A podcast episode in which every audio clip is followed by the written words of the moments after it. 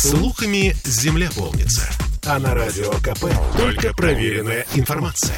Я слушаю «Комсомольскую правду» и тебе рекомендую.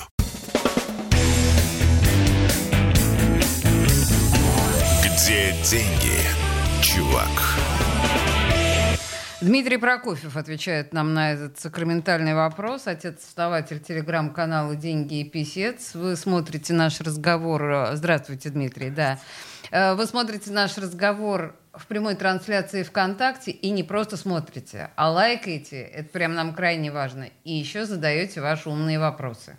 Мы без них никуда. Это очень помогает продвигаться нашему с Дмитрием разговору. Дмитрий, да. Сегодняшние все средства массовой информации Петербурга с придыханием сообщили, что аналитическое кредитное рейтинговое агентство подтвердило рейтинг Петербурга на самом высоком уровне. А прогноз оценен как стабильный. Звучит это совершенно потрясающе. Это заголовки всех э, СМИ э, нашего, значит, северо-западного региона. О чем это говорит? Ну, это говорит о том, что Петербург э, может брать в долг. А. Что вы, да, что, что городские облигации, облигации городского правительства. Победа. Да, что если вы захотите купить облигации городского правительства, вы практически ничем не рискуете. Такое же надежное дело, как билеты Банка России. А, всего-то на... Да. Да. Мне-то казалось. Ладно, на самом деле у нас с вами в анонсе нашего разговора сегодняшнего заявлено огромное количество м- всяческих повышении цен на то, на то, другое и третье. Да, не без этого. Но знаете, я начну еще с чего. Э, дело в том, что в программе «Накипело» позавчера несколько слушателей сразу попросили меня задать вам вопрос, вот прям прицельно, про прожиточный минимум. Я так понимаю, что он повысился не так давно, ну или там с 24 года он должен повыситься, большая радость для всех, для нас. Э, вопросы такие, как он формируется почему э, прожиточный минимум условного пенсионера там 14 тысяч чем-то, значительно ниже, чем обычного трудоспособного гражданина, например, у которого там 17 600. Или там прожиточный минимум ребенка 15 тысяч. Вопрос, а как прожить на этот минимум, даже не задается. Как он формируется и почему такая разница? Слушайте, ну, э, здесь по-разному у нас его считают. Значит, считается, что прожиточный минимум – это сумма э, для того, чтобы ты мог э, поесть, купить э, минимальный объем продуктов, там, продуктов, да, ну, такой типа крупы. Типа крупы, да. Э, соответственно, дальше ты можешь э, про куда-то проехать на транспорте тоже ограничено, одежда там, как говорится, по норме, да, и вот тебе на это должно хватить определенную, определенную сумму денег, да. И здесь считают, считают вообще бедность, считают прожиточный минимум в разных странах считают по-разному. И, а, например, э, если мы говорим о допустим, э, и вот как, как считают в Европе, да, а, есть медианная зарплата. Это вот больше, больше половины людей получают угу. больше, значит, другая половина получает меньше, да, да вот да. некая сумма. Середина. И вот если у тебя доходы 60% от медианы, все ты бедный. А. Все, ты бедный. Вот э, во всем мире ты бедный. Если у тебя меньше этой суммы, ты уже там как бы по дефолту бедный. А, и Значит, если Сейчас... у нас, подождите, да. получается, что если у нас медианная зарплата по официальным данным в Петербурге что-то в районе 80 тысяч. Нет, это средняя. А, это средняя медианная? Да, медианная, ну давайте считать, у нас ее не любят говорить, но если мы скажем, что около 40, то мы не, не мы не сильно ошибемся. Тогда... 40, может быть, 50, может быть, 50 тысяч. Тогда по этой системе отсчета должно быть 25-30 25 тысяч тысяч, да, и все, это вот ты уже живешь на пределе. Вот тысячу рублей в день, угу. это бедность, бедность. Да, 10 долларов в день. Это если э, там как бы в мире вот там ну 5 долларов в день, это все уже совсем все плохо, да? Uh-huh, uh-huh. Ну вот 10 долларов в день. А, и значит здесь э, сейчас сейчас у нас как считают? У нас с 2021 года ввели новый подход, ввели новую методику подсчета. Значит, такую называемую границу бедности. Что такое граница бедности? Это прожиточный минимум, который был в четвертом квартале 2020 года, три года назад, ага. да, вот в четвертом квартале 2020 года, три года назад был некий прожиточный минимум, и мы его каждый год умножаем на э, инфляцию. То есть у нас инфляция, например, была там, ну, официальная, там, допустим, там, 10%, да, там да. 4%, все, накоплено это мы считаем. Вот инфляция была, столько деньги обесценились, и вот, и вот тут мы, ты считаешься бедным. Но если так, чтобы нам понимать, да, у нас э, вот в, в разнице вот между старым методом подсчета, да, где мы считали вот тут медианы тоже, как в Европе, и новым, э, то разница гуляет где-то в 3 миллиона человек. Угу. Вот то либо там, либо у нас 14 миллионов, либо 17. Как считать? Вот 3 миллиона, они у нас ни туда, ни сюда идут. Я, я поняла, да, но это тоже такая лукавая история, на мой взгляд. Это лукавая история, потому что, понимаете, в чем дело? Во всем мире, как бы, да, опять же, считается, что э, не может быть понятия работающей бедности.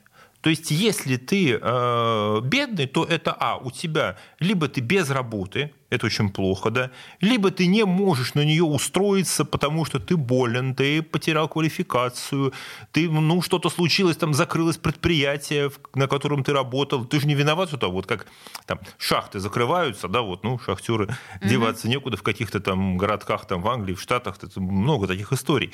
Ты куда-то переехал, там, не можешь, ты потерял деньги, у тебя нет работы. Но ситуация, когда ты ходишь на работу, и при этом И бедный? ты находишься на пороге бедности, такой ситуации не может быть.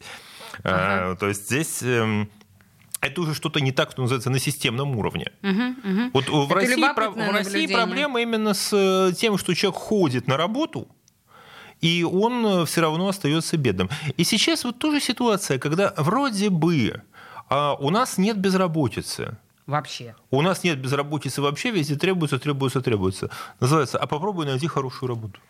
Ну да, но это подождите, это другой, да, э, вопрос. Давайте еще вот насчет бедности. Почему такая разница между э, пенсионерами и э, рабочими людьми? Это с одной стороны, и с другой стороны, как-то неловко, что пенсия минимальная ниже прожиточного минимума. Ну, если опять же пенсия сейчас э, она должна доплачиваться, не может быть ее А, ну в смысле, она, хорошо, она, она прожиточный минимум. Но пенсия, это же... Минимальная пенсия, это есть прожиточный минимум. Так это же жуть. Это не стыдно государству? Э, ну, во-первых, не надо говорить государству. Есть прави... Государство – это абстрактная конструкция, есть правительство, конкретные люди, принимающие вот это решение. Ладно. Как раньше говорили, там, министры-капиталисты. Вот. Значит, смотрите, э, здесь э, почему пенсионерам? Ну, предполагается, что пенсионер сидит дома, ему не надо ходить каждый день на работу, значит, он там меньше одежды сносит. Он, э, ему не надо транспортные расходы, не надо ездить там каждый день на работу. То есть он уже что-то поднакопил, предполагается, да, он живет там, там в своем жилье и так далее. Mm. И все. Yes. И все, потому что, ну, мы же, условно говоря, не в Германии, где там, допустим, выплаты пенсии, они включают, если у человека нет своего жилья, да, значит, uh-huh. ему идет это, деньги на съем этого жилья. Uh-huh. Понятно, там не на съем, там 100 метров в центре, но на то, что он будет э, снимать и снимать квартиру. Угу. Хорошо. А, я надеюсь, что мы ответили в общем и целом на вопрос нашего слушателя, почему такая разница. И хотя иногда мне кажется, что вообще вот само понять этого прожиточного минимума надо как-то отменить или переформулировать, потому что стыдно. Понимаете? Ну вот стыдно. Как только начинаешь об этом говорить, сразу становится стыдно. Еще раз. Вот, э, как говорится, если, если бы начальник был я, да? Да. То я бы устанавливал бы сумма вот этих прожиточных минимумов, конечно, она должна устанавливаться в, как это, в абсолютных деньгах, да, не в наборах. То есть считать, что вот есть сумма, да, финансовая, которая позволяет, что называется, ну, жить по-человечески, да, потому что у нас прожиточный минимум это вот реально минимум-минимум. Угу. А плюс еще в чем проблема такого подхода?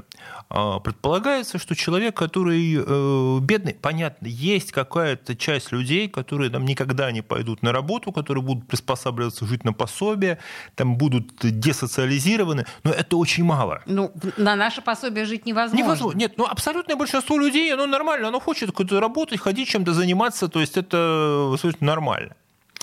И ситуация в том, что человек зажатый в условиях, где он вынужден выживать, ну, какое это может быть повышение квалификации? Какое может быть там развитие? Какое может быть там желание чему-то новому научиться и как-то угу. зацепиться за работу? Плюс еще человек, который, что называется, выживает, он очень плохой покупатель. Он ведь э, старается на всем сэкономить, он не будет ничего там тратить, и это те деньги, которые он бы тратил, они идут пособия, вот когда говорят, что вот там где-то платятся высокие пособия, пенсии и так далее, на самом деле все прекрасно понимают, что даже если человек, ну, грубо говоря, не заработал этих денег, через него правительство просто перераспределяет часть э, национального продукта. Ну, даем мы ему эти деньги, он, Это потратит, двигает экономику. он потратит, да, он потратит их на, там, не знаю, вкусные какие-то вещи купит, там, не знаю, в местной булочной, э, принесет туда свои деньги. Просто люди, они такие вот, э,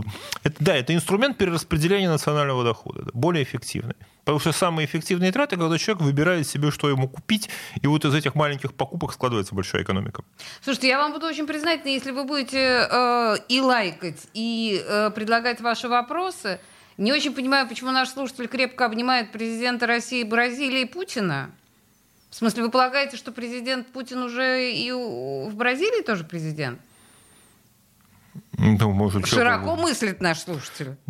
Я бы сказал, глобально мыслит. Да, но так или иначе, э, Дмитрий, я думаю, что нам нужно с вами, конечно, сейчас перейти, у нас сейчас реклама на нас наступает, нам нужно будет перейти к вопросам инфляции, потому что а, вот сейчас по официальным данным мы видим, что инфляция 5,3. А, я смеюсь с вас, как сказала бы э, Фаина Георгиевна, потому что, ну, какие 5,3? Годовая написано, да, в России. В общем, на самом деле, реальные цифры и что конкретно подорожало за последнее время, мы, отметь, э, мы обсудим с Дмитрием Прокофьевым буквально через две минуты. Реклама, не уходите никуда.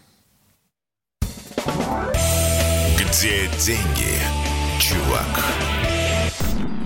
Я слушаю Радио КП, потому что здесь самые осведомленные эксперты. И тебе рекомендую. Где деньги, чувак? Дмитрий Прокофьев студии радио «Комсомольская правда», наш экономический эксперт. И мы продолжаем. Инфляция, конечно, э, как это называется, ключевой вопрос нашего сегодняшнего разговора, потому что вот э, тут последняя информация, это Интерфакс, да, что вот 5,3 растут цены на курицу, топливо и авиабилеты. А, ну вот Росстат пишет, что за неделю, за минувшую, бензин подорожал на 7%. Давайте, да. может, с бензина начнем? Давайте. Ну и чё, как, ну подождите, ну как это может быть? Ну почему у нас-то бензин дорожает? Ну он дорожает не у нас, он дорожает по всей стране. Нет, я понимаю, именно по всей стране. Почему в России бензин дорожает? В этом вопрос. Ну, вот так. Да, Сейчас вот так. Э, тут в каждом слове надо быть очень осторожным. А то, что не скажу, что будет... Э, значит, ну, потому что болезненная тема, конечно. Ну, смотрите. Первое. У нас есть покупатель, который выносит э, просто огромное количество дизельного топлива. Да, мы все его знаем. Вот. Так что правительству нужно для выполнения задач огромное количество дизельного топлива. Так. Естественно, оно его закупает. Вот, его и... что, недостаточно? Его не хватает? Нет, его не хватает. И ага. плюс еще э, это, эта ситуация, это ведь тот покупатель, которому, во-первых, а, нельзя сказать нету топлива. Конечно, нельзя, да. И второй вопрос. Э, нужно держать определенные мощности гарантированно вот под эти объемы тебе, когда там, правительство отгружает там, нефтеперерабатывающим заводам определенные деньги, те обязаны любой ценой, э, чтобы вот они работ, мощности работали на выпуск вот этого топлива. Это не обсуждается. Да. Должно быть. Угу. Раз. Значит, любой сбой, любая, там, э, любая проблема, там, профилактика, работа, это делается за счет э, сокращения такого вот гражданского выпуска. И если его меньше, соответственно, чем больше топлива будет уходить туда, тем чем больше мощности будут задействованы на э, выполнение задач, тем меньше топлива будет оставаться на все остальное. И мощностей, которые под него работают. Недоб... Просто сейчас уточнение. Да. Недоброжелательно настроенные к России СМИ, западные, например, нашу страну называют бензоколонкой. Ну, если у бензоколонки не хватает на себя саму бензина, ну как такое может быть? Ну, правильно было бы говорить о нефтеперерабатывающем заводе. Так, ну хорошо. Не о бензоколонке, а о нефтеперерабатывающем заводе. Дальше. Значит, наш условный нефтеперерабатывающий завод, назовем его вот так, э, сейчас э, гонит огромные объемы э, дизельного топлива, даже мазута, всех нефтепродуктов, старается продать за границу. Потому что сейчас, э, скажем так, одной рукой правительство говорит, что нам нужно топливо для выполнения задач, другой рукой, там, да, одним кулаком стучит по столу, другим кулаком стучит по столу, нужна валютная выручка. Угу, угу. Потому что курс э, рубля сейчас низкий, и каждый доллар, заработанный там, это 90, там, рубль, условно 90 рублей здесь, да, не 60, как год назад, угу. а 90. Поэтому правительство при всех значит, нефтеперегонные заводы стараются э, продать все, что можно продать за границу, где, кстати, российские нефтепродукты с удовольствием покупают, потому что они тут со скидкой. Доходит до То того, есть что... всякие эти санкции здесь не действуют? Смотрите, здесь санкции про что? Э, санкции ограничительные мероприятия, будем называть их правильно. Ограничительные мероприятия направлены про то, чтобы бюджет получал, что называется, с эм, вот с этой вот минимальной цены. И российский бюджет действительно получает, вот правительство снимает налоги с этих предприятий, э, с той самой минимальной цены. Как это получается? Ну, вот российский там условный там, нефтеперерабатывающий завод, да, он продает по минимальной цене эту, эти нефтепродукты продает ну, своей же дочерней компании где-то там ну, в какой-нибудь латиноамериканской или арабской, там, mm-hmm. или юго-восточной, южно-восточной азиатской стране, да, там, через фирму проводят деньги. И здесь он платит эти налоги с минимальной... Что там дальше как будет? Это ну, слушайте, это уже, это уже его бизнес, это все. Но ему в этой ситуации очень выгодно продать как можно менее, дешевле, то есть вывести топливо больше, продать, но mm-hmm. он получает живую валюту. Он получает ту валюту, которую он здесь переведет в рубли, как ему будет нужно, или там часть валютной выручки там экспортеры сейчас могут не возвращать. Да, схема понятна. Дальше. Э, правительство сейчас, поскольку оно направляет все, опять же, ресурсы, средства на приоритетные для себя задачи. Э, раньше э, был действовал механизм так называемого нефтяного демпфера.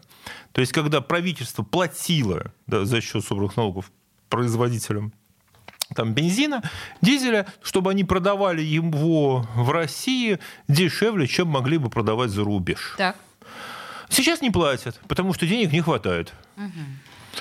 И плюс еще резко возрос спрос на э, дизельное топливо, э, опять же, на бензин в связи вот с этими всеми перестройками логистики. Да? Там у нас где-то не ходят поезда, опять же, поезда загруженные перевозка определенных грузов, угу. вам нужно возить на автомобилях, угу. соответственно, у вас возрастает спрос на Резкий спрос на дизельное топливо, на автомобильный транспорт, на выстраивание всех этих новых цепочек. Всегда вот эти вот маленькие потери в эффективности, они приводит к тому, что у вас где-то все время будет чего-то не хватать. Это Дмитрий нам подробно, вдумчиво, въедливо объяснил всю схему, почему у нас бензин дорожает, ну, несмотря ни на что. В самых общих чертах я бы сказал. И здесь надо сказать, что правительство действительно... Э, а что оно может сделать? Да? Нет, ничего. Совершенно здесь не надо, сейчас... когда, я категорически против того, что когда сейчас говорят, что вот там правительство просмотрело, правительство не, не, не, не сделало, да. оно и совершенно старается компенсировать последствия принятых ранее решений. У меня следующий вопрос. Когда мы говорим о том, что растет э, стоимость топлива, да. мы понимаем, что это приводит автоматически к инфляции. Нам говорят о том, что инфляция 5,3. Топливо подорожало за неделю на 7. Инфляция, очевидно, не такая бешеная, как могла бы быть. Или мне кажется? Значит, смотрите, инфляция вот это вот 5,3, а, это то называется средняя температура по больнице. И э, ситуация, знаете, какая вот сейчас? Вот смотрите, представьте себе, а, человек, который занимается спортом, да, вот у него э, в момент, когда у него там, вот он там, не знаю, поднимает вес там, или бежит, у него повышается температура, организм горит весь, mm-hmm. да? Потом через какое-то время он, что называется, успокаивается, температура нормальная. Остывает. Остывает. Так вот, эти 5,3% это уже так называемая остывшая инфляция, которая считается по очень широкому кругу товаров, что-то там э, что-то осталось прежнее в цене, что-то э, чуть-чуть поднялось, и это учитываются те, тот рост цен, который был, ну, грубо говоря, несколько месяцев назад, когда мы сейчас говорят, общую 5,3. А есть так называемый инфляционный импульс. Это рост цен, который был, мы наблюдали в последние пару месяцев который не попадает пока в статистику, хотя Центральный банк его публикует. Буквально там позавчера выходили актуальные данные Центрального банка, ну, который он для себя считает, вот этот так называемый инфляционный импульс, угу. это инфляция на коротком сроке. Так. Ну, вот, э, которая была, вот, например, вот, вот короткие там вот, насколько начали расти продукты Например, в, в июле. Да, вот в июле-августе мы заметили рост э, цен на продукты. Да? Да, да. И вот если они будут расти такими же темпами, говорит Центральный банк, ну, на сайте у него висит таблица, надо найти только ее посмотреть. Ну, там 16%, там 20%, 16% на мясо, там 15% на овощи. Все прекрасно знают что цены растут и достаточно опережающими темпами. Это еще до нас не докатилась вот эта э, инфляция, связанная с повышением курса доллара, угу. с удешевлением ой, рубля. Ой, ой, да, это же тоже, конечно. Это попадет в цены, но это попадет в цены где-то зимой, мы это уже увидим. И рост цен на топливо мы увидим э, тоже через несколько месяцев, оно попадет в товары. Угу. Ну, вот. Да, вот эта вот инфляционная волна идет, поэтому э, центральный банк старается сейчас э, будет поднимать ставку, видимо. Сейчас мы о центральном да. банке поговорим. Это у нас, мне кажется, мы вот в следующей части. Давайте. Да, ставки, возможно, невозможно э, поднятие. Просто если говорить вот о подражании явном, то наиболее честно, мне кажется, здесь себя ведет такси. Потому что мы, вот мы тут прям очевидно видим, что 18% ну, по крайней мере, да, вот это официальная э, информация, что цены на такси за год выросли в Петербурге на 18%. Ну, это как минимум, да, на 18%. У меня ощущение, что больше. Но, тем не менее, это относительно честно. Почему? Ну, почему? Смотрите. У нас даже передача была в рамках вот этого нашего цикла. А летом как раз была передача о такси. Э, значит, во-первых, э, все ограничения, которые накладываются на такси, это и требования по автомобилю. Требования там к автомобилю, и там ограничения по водителям, и ограничения на границу. Они все приводят к сокращению предложения. Они все приводят к росту Э, росту спроса на такси. Плюс угу. практика с э, вот этими э, платными парковками. А, Прекрасно. Ага. Понимаете, ну представьте себе ситуацию. Раньше человек, представьте себе, человек живет на Петроградской стороне, работает на Васильевском острове. Абсолютно нормальная ситуация. Вот у нас эти два района. Моя очень, ситуация, очень много. Да. да, вот, пожалуйста, да. Есть, если у вас есть машина, вы прописаны на Петроградской, вы покупаете парковочное разрешение на год, 1800 рублей, можете парковать по всей Петроградской стороне свой автомобиль. Прекрасно. Но вы едете на Васильевский остров, и вы, и вы ставите машину по 100 рублей в час. И вот вопрос. А, человек, естественно, рассуждает, ну, если нет возможности пользоваться транспортом, да, ну, вот сейчас там автобусы после транспортной реформы стали ходить немножко не так, как ходили, ну, просто непривычно стало человеку ездить такси, такси туда-обратно. Вот вам дополнительный спрос на такси. И дальше, чем больше вот этих вот... Если раньше человек думал, ага, я поеду куда-то в центр, я там брошу машину, я куда-то доеду. Ой, простите, вот сейчас мы с вами вынуждены остановиться, новости на, нас прервут, но мы вернемся. Дмитрий Прокофьев, студия «Радио Комсомольская правда». Где деньги, чувак? Слухами земля полнится. А на радио КП только проверенная информация. Я слушаю «Комсомольскую правду» и тебе рекомендую. Где деньги, чувак? 17.33 в Петербурге и Дмитрий Прокофьев, отец-основатель телеграм-канала «Деньги и писец», консультирует нас по особо важным и интересным вопросам. Мы остановились с вами в предыдущей части, важная тема, прям про такси, про то, почему так стремительно дорожает такси. Вы, в общем, отчасти объяснили и введение платных парковок, и тот же самый там повышение цен на бензин, и требования к машинам, и таким образом спрос увеличивает предложение, а это... это... Предложение сокращается. Предложение сокращается, да. А... да. Угу. И я могу сказать, ну, например, вот просто по собственному опыту, если раньше доехать вот от, э, от, так, от меня приехать э, на радио, на, на нашу передачу, я знаю, что стоило где-то 200, 250-300 рублей в этом интервале, угу. да, то сейчас это 400-450. То есть вот такая вот, э, вот такой подъем цены. Ну, рынок есть рынок. Ну и бензин, я так понимаю, тоже, в общем, не, не последнее да. место в этой ситуации занимает. А, к вопросу о нашем с вами разговоре о бензине. Да. Э, нас э, комментирует наш слушатель. Я, к сожалению, не вижу, извините меня, я не вижу вашего имени. Евгений. Да. Евгений пишет, а, очевидно, по поводу того механизма да, повышения цены бензина, о котором вы говорили. Это неправда. Топливо вырабатывается из сырой нефти, при этом раскладывается на фракции керосин, бензин, дизель и мазут в разных пропорциях, но все сразу. Если надо больше дизеля, то и остального топлива будет произведено больше. А дорожает не только дизель чем противоречие? Ну нет, противоречия нет, дорожает все вместе, угу. потому что точно так же идет основной массив, э, как сказать, основной массив дизельного топлива идет, э, ну понятно куда, да. Плюс еще не забудьте, что это все-таки тоже надо будет добавить, это осень и и посевная, да? А, угу, да, да, кстати, конечно. всегда у нас всегда спрос -то. А потом, ключевой момент же в том, что выгоднее даже вот это вот произведенное дополнительное топливо, о котором говорит э, Евгений, его все равно в России сейчас не очень выгодно продавать. Mm. Его выгодно продавать э, за бугор, его выгоднее продавать за рубеж. Евгений, мы... А у Евгения здесь нет здесь ошибки, поэтому здесь угу, Евгений угу. тоже большое спасибо и здорово, что я тоже пользуюсь сказать возможностью. Ставьте лайки, слушайте, поддерживайте, присылайте вопросы, пожалуйста. Да, слушайте, значит, мы с вами э, говорили про такси, про инфляцию того и всего. Я думаю, что к инфляции мы еще сегодня вернемся, потому что еще, еще у меня какие-то там куча разных э, моментов, да. Но вот всегда и вот прямо сейчас мы говорим о ключевой ставке, которая, очевидно, должна как-то реагировать. И вот сейчас идут разговоры о том, что Центробанк повысит 15 Серьезно? Завтра. Завтра, 15 да. числа, да. Да. Значит, Точно повысит или вы предполагаете? Я думаю, я бы повысил. Я бы повысил, э, значит, здесь э, в чем, в чем здесь дело? Да? А значит, у Центрального банка нет практически выхода. Угу.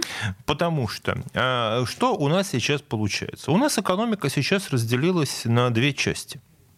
А, значит, у нас э, есть часть экономики, которая финансируется правительством и которая ориентирована на выполнение задач. Угу. Там идет увеличение производства, и эта часть экономики поглощает ресурсы из всего остального трудовые, материальные, там, энергия, все идет туда. Да? Соответственно, во всей остальной экономике образуется дефицит.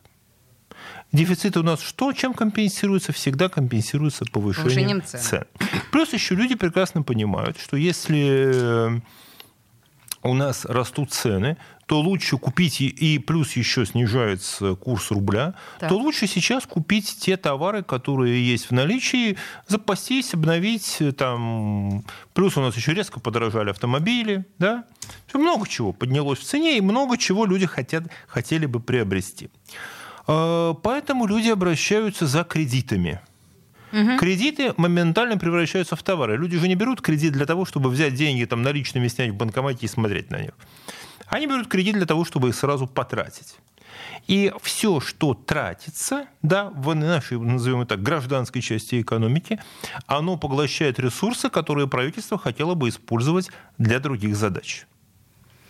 Поэтому Центральный банк говорит, повышая ставку стоп, ребята, не торопитесь давать кредиты. Угу. Дело в том, что когда говорят, что вот у нас... Не, э, не, не торопитесь давать и не торопитесь брать, потому что... Нет, больш... она, мы-то хотим брать. На, мы Центральный хотим, банк не же... указ. А банкирам говорят, ребята, вы не давайте кредиты. А вы не давайте. А вы не давайте кредиты. Дело в том, что когда говорят, что предприятия, э, вот, они теряют доступ к кредитным ресурсам, надо понимать, что те предприятия, которые нужны правительству, для них все равно какая ключевая ставка они финансируются по другим принципам. Конечно. Они либо получают деньги напрямую, либо правительство компенсирует эту разницу там, в ставках. Говорят, спокойно, берите, мы вам это прогарантируем. Да. В случае чего мы разберемся. Мы уже там с банками, мы, мы решим этот вопрос. Уж как-нибудь. Да, ваше дело обеспечивать там объемом производства. Да, другая ситуация. И, э, соответственно, для того, чтобы мы с вами не могли брать лишних кредитов, и для того, чтобы не в нашей, вот скажем так, в нашей половинке экономики, в которой мы барахтаемся, угу. не повышались цены так быстро, Центральный банк повышает ставку. Повысит точно. Насколько? Сейчас 12. А, слушайте, хорошо, если он 12 сохранит, ну, до 13 вполне. Ну, сразу, на, сразу просто... на один процентный пункт. Это много.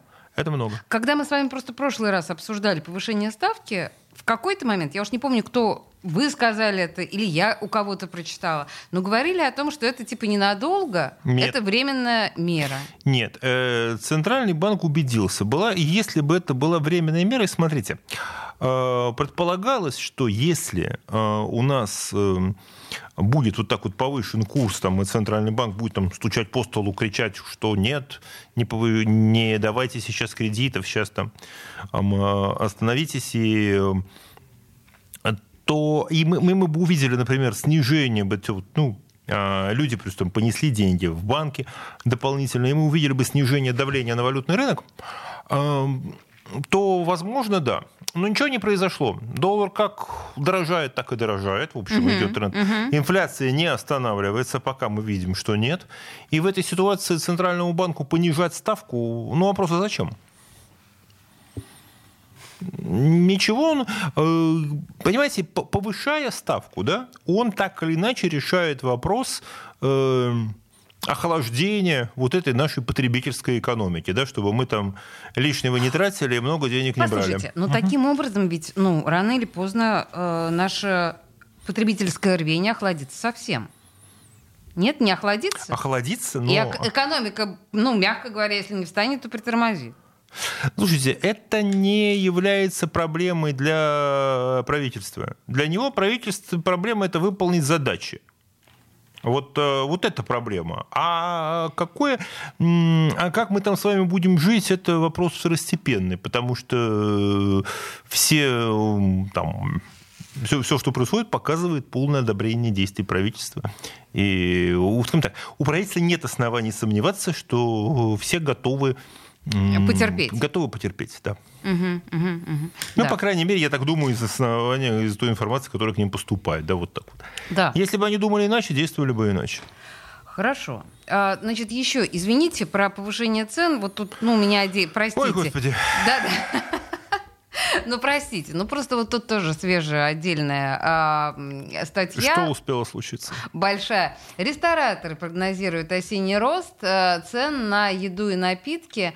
А, причем это затронет ну, в общем, вот рестораторы, ну, им же уже сейчас, по-моему, некуда повышать. Ведь мы же с вами, по-моему, или с кем-то говорили о том, что есть некое тоже охлаждение э, интереса к ресторанам и к такому отдыху, нет? А вы знаете, нет. Для тех, кто... Понимаете, в чем дело? Для вот той вот узкой прослойки людей в России, которые, у которых все, что называется, хорошо, да, для них никакого охлаждения нет, они как ходили, так и ходят, для них это незначительная сумма. Плюс еще, если говорить о Петербурге, э, то у нас действительно такая гастрономическая столица, у нас очень много открывается постоянно новых заведений, идет такой ресторанный движ. И плюс еще, ну а куда сейчас ходить, кроме кабака?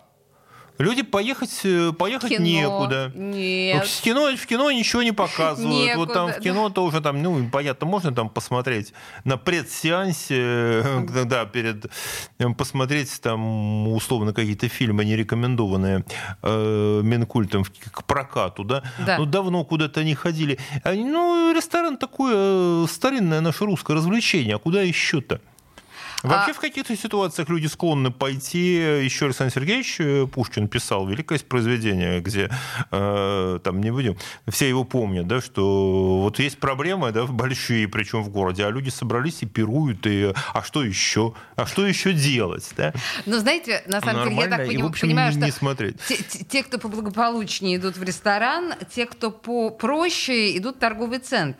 Идут в торговый центр, и надо еще сказать, что в принципе сейчас сложно сложилась ситуация, когда э, поесть, вот купить там готовую еду или пойти где-то перекусить, да, это не критично дороже по сравнению с тем, что ты купишь кулинарку какую-то домой, принесешь ее, или ты будешь дома готовить, тратить время, силы и так далее. Когда ты замотался на работе, то тебе уже некогда э, дома возиться с приготовлением пищи, лучше куда-то хоть пойти посидеть. А вообще интересно, да, кофе выпить. есть ли такая статистика, что действительно мы перестали дома готовить? Но меньше, это многие говорят Меньше, этом, меньше да. стали дома готовить, потому что чтобы готовить дома что-то там серьезное, да, это время и силы.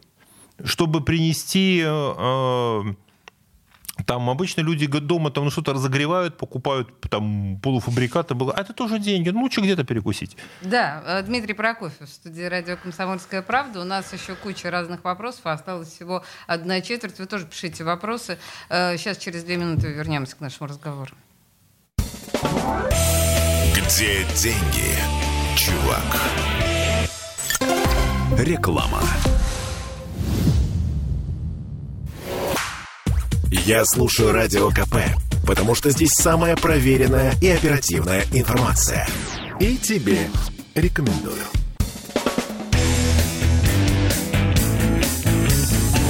Где деньги, чувак? 17.46 в Петербурге наш эксперт Дмитрий Прокофьев отвечает на наши непростые со всех точек зрения вопросы. А, инфляцию обсудили. Я думаю, что мы прям прям, прям все исчерпывающе, да, в этой ситуации. А мне знаете, что, какой к вам вопрос? Тоже из накипело, на самом деле. Очень много э, в той или иной форме поднимается эта тема. Э, речь идет о людях, приезжающих к нам из стран Средней Азии. Во-первых, э, ну, в смысле, Средней Азии, да, ближнего там, гастарбайтер, то, что принято называть гастарбайтером. Вот сейчас мы знаем, что их, например, будут призывать э, служить. Тех, кто получил российское гражданство. Да. А с другой стороны, мы понимаем, что их там условный доход, который они перечисляют своим семьям в долларах, заработанные здесь, уменьшился почти в половину. Ну, в полтора раза. А, да? Ну, если доллар подорожал в полтора, полтора раза, то и доход ага, полтора да, раза. Да, да, да, правильно. Не умею считать совершенно. На 50%, да. Ну, ну в общем, так или иначе, это у них, ну, мне кажется, не очень много э, причин оставаться здесь. С другой стороны, мы видим, что пока их довольно много. А вот как вы видите эту ситуацию? А, во-первых, что будет дальше с гастарбайтерами? Что это означает для нашей экономики? Ну и так далее. Давайте поговорим. Значит, э, смотрите, российская экономика, э, что называется, подсела, да, подсела на труд гастарбайтеров, да, без... Потому что дешевая рабочая сила. А не только она не такая уж дешевая. И хороший специалист, неважно, приехал от Узбекистана, от Таджикистана, который как бы там работает в пределе, там не, критич, там не критично дешевле. Mm. Российский рабочий тоже получает. На этих должностях, на которых они работают, э, не так много. Mm-hmm. Физически как бы, да, их просто есть много рабочих мест, где они работают. Понимаете, надо, в чем особенность вот этой диаспоры? Да? Я не знаю ни одного человека, а у меня достаточно так, круг знакомых, из них, кто бы не работал, причем не работал много и тяжело. Угу. Вот мужчины работают повально все и очень быстро находят себе рабочие места. То есть сюда человек приезжает, он изначально заточен на то, что вот он будет здесь трудиться. То есть, условно говоря, безработный узбек – это, скорее нет, всего, исключение из правил? Это нет, это вообще, я не слышал про такого, чтобы они были без работы. Всегда находится какое-то дело, две руки и желание работать, всегда находится какое-то дело. Угу. Это не только, это и такси, это и сервисы, это стройка, это общепит. Уже сложилась э, такая вот экосистема, у них свои врачи, своя там, своя помощь, своя система помощи финансовой какой-то, да. И э, люди очень, э, в данном случае, дружные, и друг друга постоянно поддерживают. Да? То есть человек, который приезжает, вот угу. нет ситуации, когда человек приехал вот из какого-то там села, там узбекского, таджикского, просто так приехал, он всегда едет конкретно. Mm. Понимаете, что когда сюда, то есть, да, угу. то есть когда сюда приезжает узбек, это не та ситуация, когда здесь нам показывают там в фильмах про Америку 30-х годов. Одинокую девочку в Нью-Йорке с пятью долларами, да? Да, да, да, да, когда вот там приезжает, или там этот, как маленький Вита Андолини, который там стал Доном Корлеоне, да, вот он спускается там с огромного судна океанского, да, вот там ребенок, да, в Нью-Йорке и смотрит по сторонам, куда же он Тут пойдет. не так, поняла. Да, да, здесь ничего подобного, они едут конкретно уже, они знают, что есть какой-то там дядя, друг, брат, там сват, односельчанин, который уже как-то здесь где-то работает, и едет он уже на конкретное место за что-то зацепиться. Окей, так. Они учатся, очень многие, не то, что там особенно молодежь, может быть, это не топовые институты, там, условно, там, но это небольшой университет, но в городе достаточно учебных заведений, куда ребята поступают, учатся, и здесь получают как бы дипломы, обрастают очень быстро там какими-то связями, э, учат, осваивают русский язык, вот, и, в общем, встраиваются, интегрируются ну, как бы они большие молодцы. В да. этом смысле, да. И мы сейчас видим ситуацию, при которой мне, может быть, я ошибаюсь, но у меня складывается ощущение, что у них гораздо меньше мотивации оставаться здесь. У них гораздо больше мотивации поехать, там, я не знаю, в Турцию работать. Также. А, вопрос в том, он, они не поедут в Турцию просто так, только если там тоже есть работа. И еще раз, это немножко другое. Это не просто вот поехал и искать работу едут на конкретное место. Раньше, чем, скажем так, они не по, просто вот одиночка, да, никуда не поедет. Они едут тогда, когда они знают, куда они Там поедут, и где, и где они будут угу. работать, где есть уже какая-то система поддержки и, и система, которая позволит ему, что называется, дальше жить. И, и он уверен, что в случае чего ему дадут работу, ему дадут в долг, он не будет ночевать на улице, ему дадут квартиры, ему оформят документы. Эта система э, внутренне очень работает. Поэтому э, учитывая то, что здесь наработанная история, такие риски, как а, отправление в зону военных действий, а, с, снижение доходов здесь определенно, совершенно очевидно, в полтора раза, это все не факторы отъезда. А, понимаете, риски, а, риски они считают. Если у тебя есть как бы там документы, ты здесь находишься регионе, ты гражданин ну, там, Узбекистана, Таджикистана, ну какие риски а, здесь? Да, меньше денег, но там-то еще меньше денег они едут в той ситуации, когда он знает точно, что он здесь заработает больше. Поверьте, считать, считать прекрасно. Но, с другой стороны, мы знаем, что в последнее время э, республики как раз, ну, вот эти вот южные, правильно? Или азиатские, азиатские, да, да правильно говорить? Республики, среднеазиатские. Среднеазиатские. Они э, достаточно серьезно приподнялись и за счет санкций, которые наложены на Россию, и за счет уехавших э, из они России Они приподнялись, людей. они смотрят, нет, есть эта волна, как бы есть, которая возвращается, уезжает обратно, но опять же не просто искать место, а если, если есть чем заняться. И, например, нормальная ситуация, когда человек, заработав денег здесь, угу. Накопив в связи какие-то отношения, открывает какой-то бизнес там, например. Угу. А вот это вот э, здесь.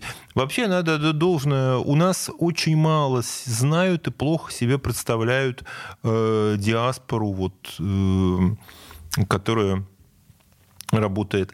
Э, больше могу сказать. Несколько лет назад было исследование Высшей школы экономики, превосходное совершенно, э, где выясняли, что где больше всего используется труд э, вот, приезжих мигрантов. Да. Да? Угу. И очень интересно, что больше всего в, в труде мигрантов были заинтересованы даже не Москва и Петербург, а промышленные предприятия в, ну, условно, там, Урал, Урал, Сибирь, вот такие а промышленные предприятия едут? в миллионниках.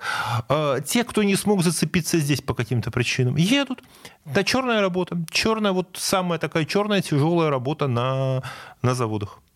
И берут их на работу не потому, что дешевле, не сильно дешевле, могут перерабатывать могут перераб... Перераб... переработка, да, то есть, условно говоря, где русский будет э, бросить работу через 8... скажут, что лишний час – это двойная цена. Да, через 8 часов нет, там люди будут работать и 10, и 12 часов, и гораздо меньше требований там по условиям труда, и здесь вот скорее речь идет о нарушении их э, вот этих вот, нарушении прав, труде, прав условий труда. Вот здесь на этом экономится, не на зарплате. Принято. Хорошо, с гастарбайтерами разобрались. И у меня к вам еще, ну, традиционно уже э, тема, которую мы обязательно с вами поднимаем в наших разговорах по четвергам. А, я имею в виду ситуацию с недвижимостью. У меня вот сразу тут есть несколько последних самых да, статей, например, а, про то, что, сейчас, подождите, что а, внезапно вырос, вот, спрос на новостройки в Петербурге за август вырос вдвое. Цены на однушки, ну это как раз понятно, в Петербурге выросли, это уже к вопросу, да, об инфляции. Но в целом, если не говорить вот об этих отчетах бравурных, а всерьез смотреть на ситуацию с недвижимостью, как она выглядит? А, недвижимость остается дорогой, потому что недвижимость это такой единственный актив, в котором наши люди уверены, что мы все-таки квартиру, пока еще квартиры у людей у нас не отбирали вот такой ситуации, когда это человек... жутковато звучит. Да, пока еще, уст. пока еще не отбирали. Это то, что человеку кажется уверенно, что он может начинать, э, что если он уже купил квартиру, да, то его оттуда не выбросят. Да? Вот это, это, это более надежно, чем квартиру снимать. Да? Как, даже если это будет дороже. Но в условиях общей экономической тревожности последнее, о чем я подумаю, это о том, чтобы вложить деньги в квартиру. Но очень дорого. Ну, с другой стороны, а, а потом, а как раз люди многие рассуждают, так пока дают кредит, пока есть возможность въехать в квартиру, уж как-нибудь потом я, я разберусь, потом деньги, если будут дешеветь, Потом есть, как правило, у нас люди покупают, когда они покупают квартиру, они уже, у них где-то там в анамнезе есть в прошлом какая-то квартирка, доля, что-то такое, что он продаст и как-то это закроет. У нас же почему быстро погашаются э, вот эти вот ипотечные платежи? Потому что э, человек берет квартиру, и он э, в нее, пока он пока ее строит, он в, чем, в какой-то там своей живет, ага. да, э, и то есть фактически речь идет не о том, что человек покупает квартиру с нуля, он улучшает, как называется, улучшает, улучшает жилищные условия. условия да? Да. Он там из одной комнаты переезжает в две в новом доме, а свою одну комнату он продает и частично гасит этот платеж. Что здесь вот такая скорее история. Ну вот вам и движитель экономики. С переездами, да. Мы, мы, мы, то есть э, девелоперам беспокоиться особенно не о чем. И плюс еще а, правительство очень упирается в ипотечную программу угу.